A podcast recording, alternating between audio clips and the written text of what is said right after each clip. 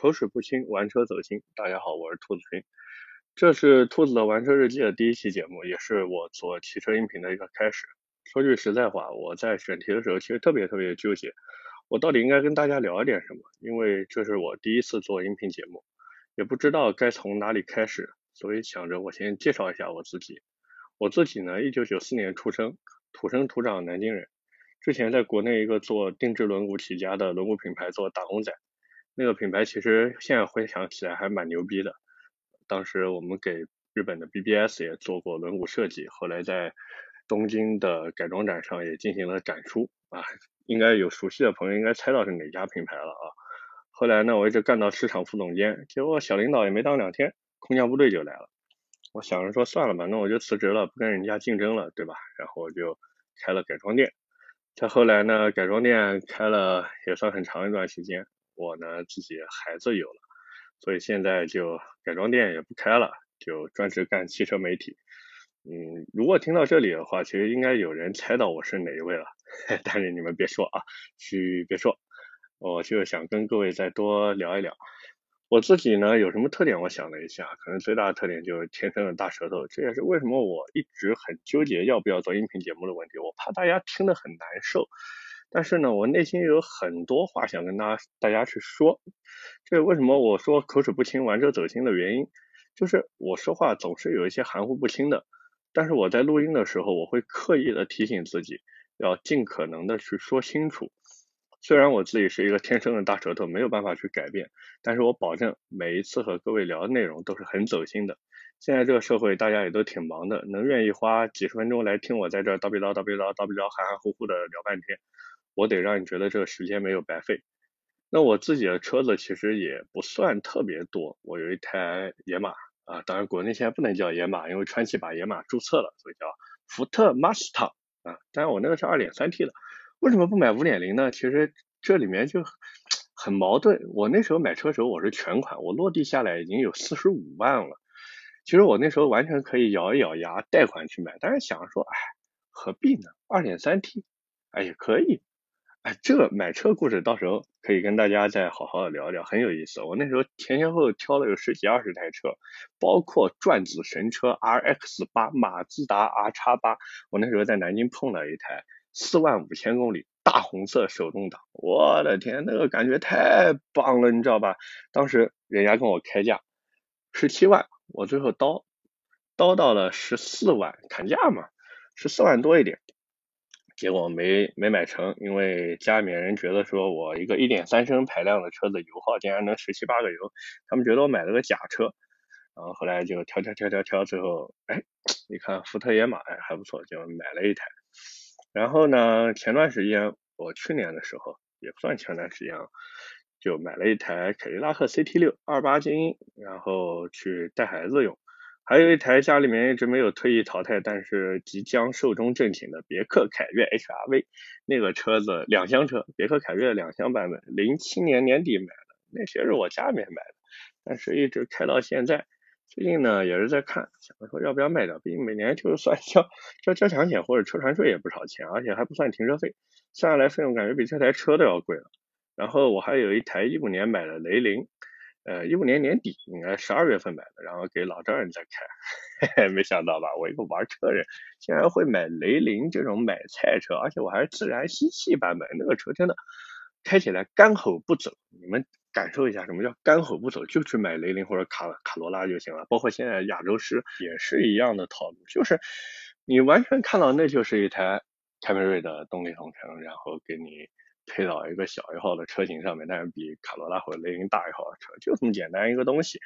啊，也是干吼不走。买丰田你就不要想着动力，除非你去买八六，除非你去买 Supra 的三点零 T 的版本，你才能跟动力有缘。但是 Supra 三点零 T，我说实话，如果给我去选，我肯定还会选 Z 四的 M 四零 i。为什么？因为我要蓝天白云的标，而且那个敞篷真的很骚。还不用加价，还有折扣，我的天，谁买 Supra 呀？真的是我对 Supra 真的现在一肚子怨气。当然有机会跟大家在后续再聊吧，这也算给自己先挖一个坑啊，也算扯远了。那么今天是咱们第一期节目，所以呢，咱们先从很多人改装开始入手的地方聊起，也就是汽车排气。我相信很多人之前在逛某宝的时候，应该看到过所谓的改装排气，什么啊，很多商家打出的广告都什么跑车声了，什么 M 股、S 股啊，然后跟你吹的天花乱坠的，很多人都很好奇这东西有什么区别，然后包括那些什么阀门排气，什么真空阀门、电子阀门这些东西，然后什么中尾段、头段，然后什么呃，包括如果你玩到后面，或者你之前看过一些改装车类的节目的话。或者说是改装车动漫，你会看到一个名词叫什么“等长芭蕉”，这些到底是什么东西？那么今天呢，我们不聊那么深，因为聊的那么深了，其实我也怕很多人听不懂，然后听了觉得无聊啊，叨逼叨叨逼叨半天了，然后你讲那些东西我都不知道。OK，那我们就简单一点，然后我们来聊一聊这个汽车排气到底是个什么东西。它到底应该怎么去改装？它改完之后到底有什么效果？那么作为一个，假如说是入门玩家，或者说想要进阶一点玩家，到底应该去怎么改？呃，首先呢，我们先来聊一下啊这个这个汽车排气呢，其实很多朋友都已经很了解了，那就是这么一根管子，对吧？低端点的用的是铁的，然后高端一点会用不锈钢，有三零四不锈钢嘛，然后再高端一点会上钛合金排气，然后包括很多人熟悉的那个天蝎，其实用的就是钛合金。天蝎当时出名，其实也是靠的钛合金排气出名的。那么，其实就我自己使用下来感受啊，所谓的钛合金排气，我觉得真的就是有一点点智商税的感觉。因为这个东西除了轻一点以外，真的没有什么别的实质性的效果。如果你只是日常想要一个声浪的话，根本就。不需要去买这种所谓钛合金排气，因为钛合金排气更大的用处还是在于轻量化。这个轻量化对于我们日常的改装来说，其实没有那么大的一个效果，它更多的是针对赛事，也就赛车上面，因为它哪怕轻一公斤，它最后可能会对圈速啊，包括它的操控啊，包括七七八八啊这些都有一些影响。所以说，很多的人其实。都已经现在被轻量化给洗脑了，这个包括轮毂也是一样的。之后我们如果聊轮毂的时候，也会好好说一下这个轻量化的事情。感觉现在真的很多玩车人已经被轻量化给疯狂洗脑了，以至于不管动不动改个啥，他都会问你啊，你这个轻量化做的怎么样？我心里面想说，你这东西轻一点，你哪怕轻个两公斤，你还不如自己去减肥，都比你这多轻两公斤要好很多，对不对？所以说。玩到最后你会发现，最好的轻量化其实什么？就是减肥。当然了，这边也算我给自己挖一个坑啊，以后肯定会聊到轮毂改装这个上面的东西，然后到时候我们好好聊一聊轻量化这个东西。那么言归正传啊，一台汽车它改装排气到底有什么用，对吧？首先我们要明白排气改装其实主要就两块部分，第一个是头段排气，还有一个是中尾段排气。那如果在听节目的有玩宝马 F 三叉的朋友，应该对于三系改 M Performance 排气记忆犹新。那玩意儿其实就是单改一个尾段，其实原理就和我们换中尾段是一样的，只不过少一个中段而已。它沿用原厂的头段，然后由于管径的不同，所以要加法兰盘，然后进行一个转接。那么这个东西呢，我们由前到后来说吧，先说一说排气头段。头段这个东西呢，主流分两种，一种叫三元催化头段，还有一种叫直通头段。三元催化头段呢，其实顾名思义，就排气头段里面有个三元催化器。现在国六有了，然后就还会在前管那个地方多一个颗粒捕捉器。前段时间大众那个闹得沸沸扬扬的 GPF 的事件，其实就是头段和前管那边有一点问题。那这个我们后续再说吧。又挖一个坑，我怎么老给自己挖坑呢？那么头段这个东西呢，主要其实就是看它里面那个三元催化，一般。如果是原车的话，它很密，因为它为了保证第一个排气回压，第二个它要保证环保能过嘛，所以做的很密。那里面都是一些贵金属材料。然后一般如果你是常见的改装头段，有两百目、三百目、四百目，其实就相当于什么？我们有一个筛子，有一个滤网，然后去流水。那么你筛子越密，它水流过去的阻力也就越大。但是你如果说，哎，我现在把那网筛全都给拆掉了，那你现在水流的就快了呀，对吧？没有任何阻碍了。所以排气头段其实也是这么个道理。我们说改装头段排气，其实最大的用处无非就是减少你的一个排气的阻力，那么同时也会降低你的一个排气回压，那么完了呢就能提升一点车子的动力。因为你在高转情况下，你排气的一个阻力就减小了嘛，所以它对于你的这个车辆动力会有一些提升，但是你的低扭会真的掉挺多的。如果你是一个小马力、小排量的车的话，你换完头段真的会觉得掉低扭非常的严重，你起步要大脚给油，不然你车子就根本就走不动，就有这种感觉。然后排量越低，马力越小，改完头段这个感觉就越明显。我之前玩飞度 GK 五的时候，就是脑子一热，改了一个全段直通排气，结果那个起步，我的天，我那个油门踏板直接要干到发动机里面去了，真的，一脚要踹到前面机舱里面去，它才能走，就基本上就这种感觉。那么对于各位刚入门的玩家，如果你们真的想去改装头段排气这些东西，首先你明确一点，你不要纠结这东西是怎么提升的动力，你只要知道。换完头段能提升动力就可以了，至于能提升多少，然后其实这个东西跟各个品牌产品工艺都有关系，所以提升数值也不太一样。那么讲完这个带三元的头段以后，我们再说一说直通头段，啊，其实也就是没有三元催化器的头段排气嘛，就把那三元给摘掉，变成一个直通的管子，那就是直通头段嘛。那改完头段之后有什么效果？我总结了一下，主要有几个，第一个排气声音会变大一点。因为你原厂的排气头段它密度很高嘛，所以它声音放不出来，它有消音的效果呀，对不对？那么第二个就是车子低扭会变差，但是高转速下会非常的爽。再一个就是车子的整体性能呢会得到一定的提升。那么对于大多数的玩家，一般都是做了二阶程序以后才会去换头段排气，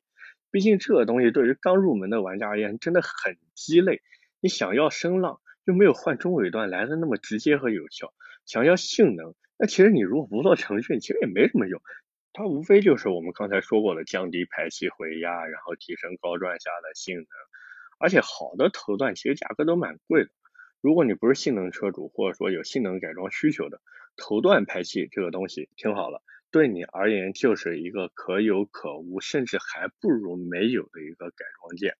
如果你图便宜去买个垃圾的头段，或者索性直接干个直通头段，在不做程序的前提下，记住是不做程序的前提下，这个钱就是交了智商税，而且你换完直通头段以后还容易有臭味，因为没有过滤系统了呀，就相当于你家下水道里面本来放了一个除臭包，那现在你把除臭包给扔了，那味儿是不是就反上来了，对吧？就这么个道理。那么接着呢，我们再聊一聊中尾段。这个也是很多改装车主的一个重灾区。首先，我们来聊一聊这个中尾段排气到底有什么用啊？对于大多数改中尾段排气的人来说呢，这个东西最大用处就是能让你听个响。就本来你原车啊没有什么声浪的，你啪换了个中尾段以后，中段消音包也没了，尾段的消音包也没了，等于说你整个车子的消音系统就剩下了一个头段，所以你声音肯定能放得出来啊，对不对？但我说实话，对于大多数人来说，中尾段最大的用处就是听个声音，就不要跟我扯什么什么排气速率啊，什么排气量啊，什么轻量化，就中尾段排气，你哪怕换一个手工焊接的铁管子上去，然后替代原车的那一套中尾段排气，你都能感受到什么叫一脚油门下去，整个小区都知道你出门的感觉。它给你最直观的感受就是响。因为大多数改装的中尾端都会把中段的消音包给去掉，所以声音就能放出来。那么现在也有不少的厂家为了保证一定的排气回压，就是不掉太多的低扭，然后就会把中段的消音给留着。但是大多数都会把中段消音材料少填充一点，这样就可以让一些小排量的车子也不至于声音太小。毕竟你说客户钱都花了，不能让你一点声音都听不到，对不对？那你就会觉得说，那我改这排气有什么用呢？对吧？我还不如不改了。对于中尾段排气的选购呢，我就一句话：有钱就买大牌，没钱也不要去买手工作坊或者低端的国产品牌。那具体哪个牌子我就不点名了。唉，有什么不点名的？我直接说了，SRT 还有 MRG 这两个牌子，你们千万不要去买。那个弯管工艺，那个简直感人，那个做工，我跟你说，你但凡和名气大一点国产品牌进行一下对比，你就知道什么叫一分钱一分货。关键是这两个牌子的价格也不便宜啊，而且你说比工艺，你的这个工艺水平和汽配城那种小作坊的手工焊接排气又差不多，你的价格嘛又卖了一个品牌的价格，所以我就不知道这两家排气老板是怎么想的。真的，你们与其天天派销售去发微信给改装店老板，你们不如好好研究一下怎么把自己的工艺和品质做好，好不好？你看人家啊，国内的那些 RES 和 CGW 也好，人家也是走这些低端过来的，人家也有工艺差的时候，但是人家现在做好了呀，对吧？人家把自己的产品、把自己的工艺水平做做好，人家现在卖这个价格，然后再加上改装店给了一些折扣，那消费者就认啊，对吧？消费者觉得说我买这个东西，我至少花了钱不亏啊。那么言归正传啊，中尾段的排气选择其实就看几点：声浪、共振、外观、品牌还有价格。那么声浪呢，其实很简单，有实车的呢就去找实车去听。呃，基本上你身边朋友，比方说我开个高尔夫 GTI，我想换排气了，那我身边如果有高尔夫 GTI 换了什么什么排气，哎，我去实车听一下，车友会里面问一问，你们谁改排气啦？给我听一听，哎，去听一听。那如果没有实车呢，你也可以让改装店的老板发你一个视频，因为作为改装店的老板，他们不只有自己的一些改装案例，他们包括厂家的那些全国各地的改装案例视频，其实都会发到他们的手机上面去。你如果想听，可以找他们去要一下，很方便的。反正说到底，排气声浪这个东西就靠你自己去听，去挑一个自己喜欢的，别人再怎么说都没有用。你就像我自己的野马，改了排气就是找我朋友厂子里面定制的，因为我朋友的厂子为了我喜欢的声音，就特地做了一些调整和修改，那么这样出来声音就比较符合我自己的喜好啊。当然了，这个前提也是价格给的非常到位啊。那么共振呢这一点就需要你自己去感受了。现在基本上有一定知名度的品牌，他们做排气其实都可以做到说共振不是特别的大。当然，前提这里有一个前提，就是你按照里面的说明书正确安装。但是如果你想要和原厂一样的感觉，就没有任何共振，嗯，不可能。我跟你说，完全不可能。说到这个共振的事情呢，之前我接到过一个客户，那时候开改装店，这个客户很有意思啊，他开的是一台宝马的 F 三叉三二零 i，然后在别家呢装了一套 HSR 的排气，结果那个改装店就没有按照说明书来进行安装。那个装的简直共振感人。那其实要我说，作为一家改装店，真的没有必要为了所谓的专业度，或者说你自己的虚荣心，然后不看厂家配在产品里面的一个说明书。就有时候，但凡你看一眼，你的施工标准都会比现在高很多。那么排气的安装说到底真的没有什么技术含量，就细心两个字，把排气管的位置给客户耐心的调好，把应该紧固的螺丝都紧固好。把卡箍的位置都装装好，那么这样一套排气其实就装完了。那稍微麻烦一点的，也就是那些中置发动机或者后置发动机的车，就比如说保时捷的七幺八，哎，中置发动机，或保时捷的九幺幺，哎，后置发动机，这种车子换排气其实都蛮麻烦的。所以如果你是这种中置发动机或者后置发动机的车主，那么请一定要找一个靠谱的店家来给你换排气，哪怕工时费贵一点。但是对你的车子其实是一个保障。那么再一个呢，就是排气的外观，这东西其实就很简单了，就跟你去买衣服一样，你觉得这样子好不好看啊，美观不美观？那行了，哎，其实哪来什么美观不美观？这东西能露给人家看的，也就是一个尾喉。说白了，你也就根据自己的车型，然后挑一条露出来的尾喉口径，想要多大，然后你想要普通的银色尾喉啊，还是什么烧蓝尾喉啊，或者碳纤维的尾喉啊，基基本上现在常见也就这几种。然后品牌和价格嘛，这个东西一分钱一分货，这东西永远不会错的。国产品牌里面现在做的比较好的，其实有很多，呃，便宜的有 CGW 和 RES 这种，那高端一点有 HSR 呀、Kentec 呀，也就肯德基。啊，说实话，我不太喜欢肯德基这个牌子。那个老板的故事呢，我有机会可以跟大家聊一聊，但前提是我得确定不会被人家追过来打。怎么说呢？这个牌子当年二零一七年的 GT 秀的时候去参展，然后。展车找的就很有意思，那轮毂全是仿的，完了那个用的这个轮毂的品牌还到场去参展了，然后就跟 GT 秀的主办方投诉，然后弄得没办法。如果你去过二零一七年的 GT 秀，你会发现，就肯德基展位上面的展车，他们把轮毂都用罩子给套了起来。然后我那次去的时候呢，他们这个肯德基排气的老板也在，然后那时候我也是第一次接触到他这个牌子嘛，我就问他说。你们这个牌子能不能给我介绍一下啊？然后他就跟我说，我们这个排气是美国品牌，然后东南亚生产，接着再进口到国内来进行销售。然后我那时候心里面想着说，我靠，你折腾这么一大圈，你图个啥？啊，又是美国品牌，然后还号称美国设计，那时候跟我说，然后到东南亚生产，然后再绕一圈到国内来卖，所以你这个排气之所以那么贵，是因为路费的成本比较高吗？然后我就搞不懂，你这折腾一大圈到底图个啥，对不对？正常人都搞不懂这个思路。而且还有一点，就是你这排气亮的都快刺瞎我的眼睛了，怎么看都像是国内做的产品。反正肯德基这个牌子给我感觉就是营销成分大于实际的产品品质。但如果你真的喜欢买也是可以的，至少它在国产排气当中做的不算差。那么在网上比较牛逼的国产排气呢，就不是特别多了。那么 IPE 算一个，呃，很多人说啊，IPE 是台湾的牌子。那我就问你，台湾是不是我们中国不可分割一部分，对吧？所以 IPE 算国产排气，以后各位出去跟人吹牛的时候，也可以说一下这个事情。那谁要是跟你说 IPE 是进口排气，我跟你说那就搞分裂，你直接锤他就行了。包括还有一个小众一点牌子叫战神，也是台湾的牌子，那老板也是台湾人。所以如果有人跟你说这些牌子啊，台湾的牌子是进口品牌，我跟你讲锤，直接动手就可以了。那么，同样国内走高端路线的还有 VHP 排气，这排气其实用的人其实都特别少，而且他们自己也不太会营销，都是一帮搞技术的。它的全称很有意思啊，叫 Very High Performance，那么它首字母就是 VHP，直接翻译过来呢比较拉胯，叫非常高性能，所以还是简称 VHP 显得高端一点。那这个牌子很有意思，他们的创始团队那帮人是当年在 IPE 里面搞技术的。然后呢，出来弄了这个 VHP 排气。如果我没记错的话，这个总公司应该在武汉，也是主打钛合金排气。这个排气，我说实话，在里面能看到不少 IPE 的影子。那怎么说呢？都 IPE 出来人搞的牌子嘛，对吧？产品说实话做的还是不错的，营销能力呢，真的比不上它的产品力。说实话，还不如杭州的那个机械师排气啊，会整活。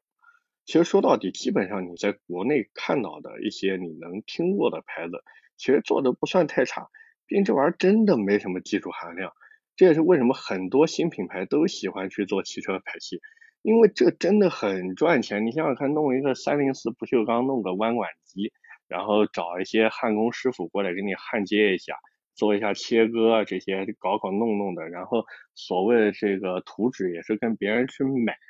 反正一张图也要不了多少钱，圈子就那么大，关系好一点，我说难听的，私下里面就发给你了，然后你再做点宣传，对吧？搞一个所谓的高端私人定制二十四 K。纯金八八八南非真钻钛合金什么，反正你只要想到高端词都往里面怼什么八星八件之类的，对吧？然后你就说啊，我们这个品牌多么多么牛，像肯德基当时一样，号称美国品牌，对吧？你也可以说嘛，我们是来自遥远的非洲大陆，什么尼日利亚、肯尼亚、赞比亚、埃塞俄比亚之类的地方啊，由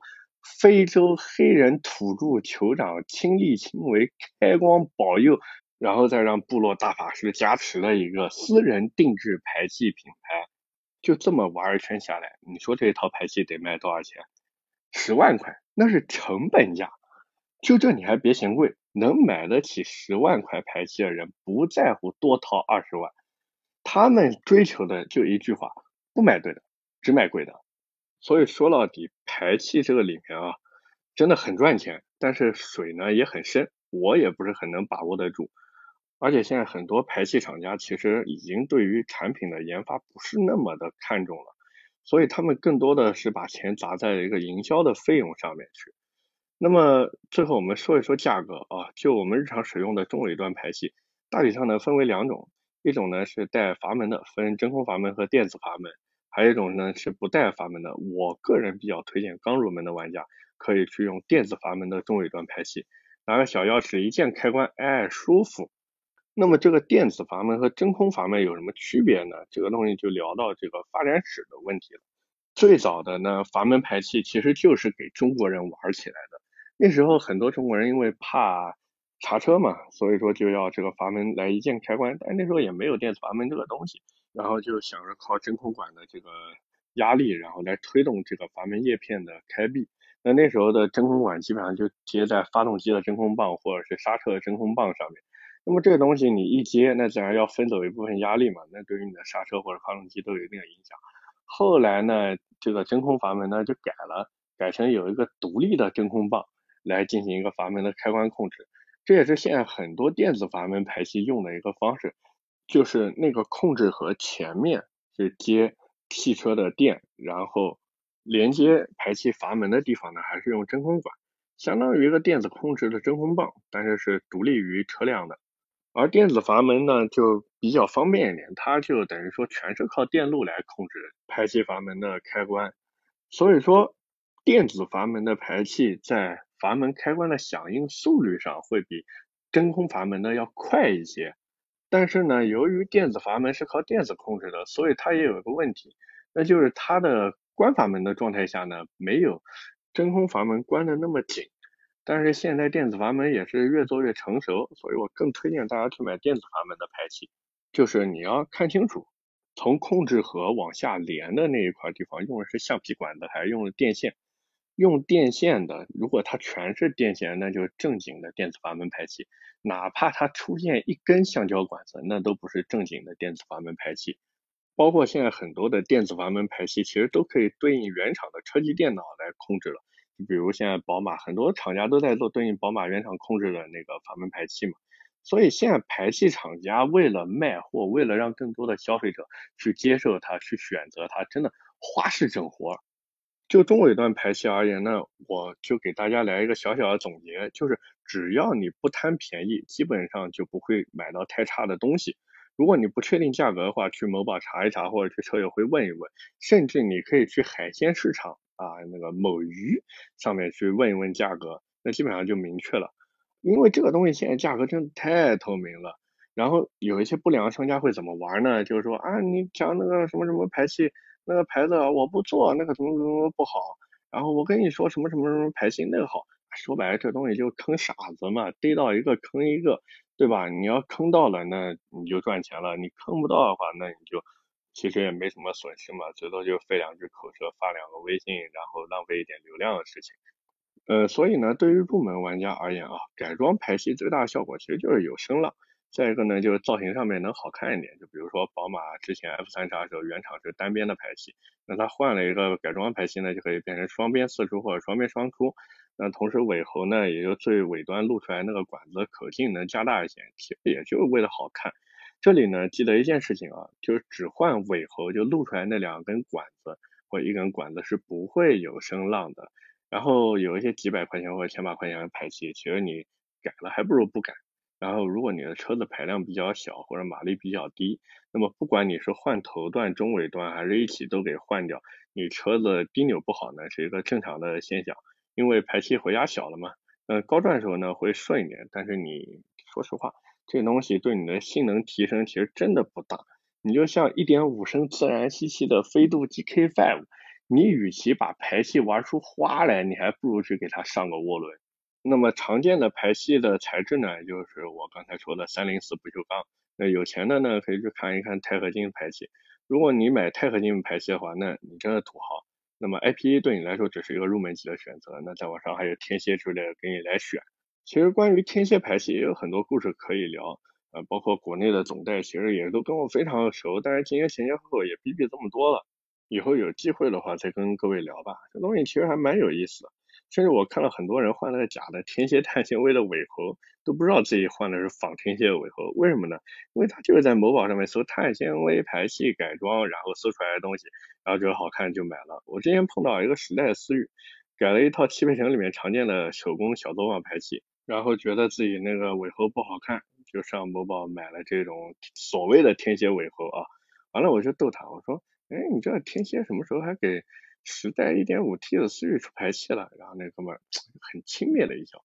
他说：“啊，你外行，你知道我这排气多少钱吗？啊，十万块！你们知道我当时那个感觉，你知道吧？我想笑，然后又不好意思笑，然后憋在那儿，然后我就感觉他在跟我装，但是我又没有什么证据，因为我又不想戳穿他，反正就是那种心情很错综复杂的感觉，然后没办法，我就说哦，好好好，然后溜溜球了。”因为跟这种人，其实你也没必要去多费口舌跟他去争论这些那些了。他改排气只是为了所谓的虚荣心，然后希望自己的车子开起来有一点响动嘛。这种人说的好听一点叫入门玩家，说的难听一点，就是鬼火少年长大了，对吧？最后呢，就是很多人关心的一个问题，那就是改排气到底合不合法？我跟你们说，不合法，哪怕你只是换个尾喉都是违法的。至少在我们国内目前现行的交通法规下啊，是这样违法的啊。我之前看有的奥迪 A4 从 4S 店里面装了一套双边四出的排气，不仅没有声浪，而且那个排气的质量其实也蛮拉胯的，安装工艺也不是很行。我之前还看过有的那种车子，直接有一边的排气都给歪掉了。不过这东西就哪怕你是在 4S 店里面花了钱买的，然后装的甚至有发票，不好意思，严格意义上来说也是违法的。所以不要以为说有的 4S 店跟你讲啊，我这帮你升级一下这个排气什么什么的，你放心，这东西第一个不是厂家出的，第二个呢，这个东西也是违法的。有机会呢，可以跟各位聊一聊这种所谓的 4S 店改装啊，哎，我好像又给自己挖了一个坑。那么最后呢，再跟大家聊聊我自己车子改完排气的感受。我自己车子改完排气之后，其实最开始的那段时间里面，我会明显的感觉到油耗上升。就原来可能我自己那台野马油耗是在十三个油，但是改完排气以后就没下过十五个油，现在常年稳定在十五点五左右这个油耗。为什么？我跟你说，不是因为改了排气导致油耗上升，而是改了排气之后你就疯狂的想踩油门，就忍不住的想去踩，就想听排气上来那样，那个声音就非常的爽。哪怕你在红绿灯路口崩不过人家，被人家什么奥迪 S 三高尔夫崩的他妈叫爸爸，你都会想继续去踩，因为你经历了一个从无到有、从零到一的一个过程。那么好了，今天呢，咱们节目就暂时告一段落。如果你觉得我聊的还行，那还请各位给身边的朋友一起推荐一下。那么点赞、评论、分享是对我最大的支持。我也会在节目下方每期抽取三位留言进行回复，不要问我为什么不送奖品啊，一个字穷。那各位有什么问题也可以留言啊，我看到就会尽我所能的去解答。我们下期接着聊，拜拜。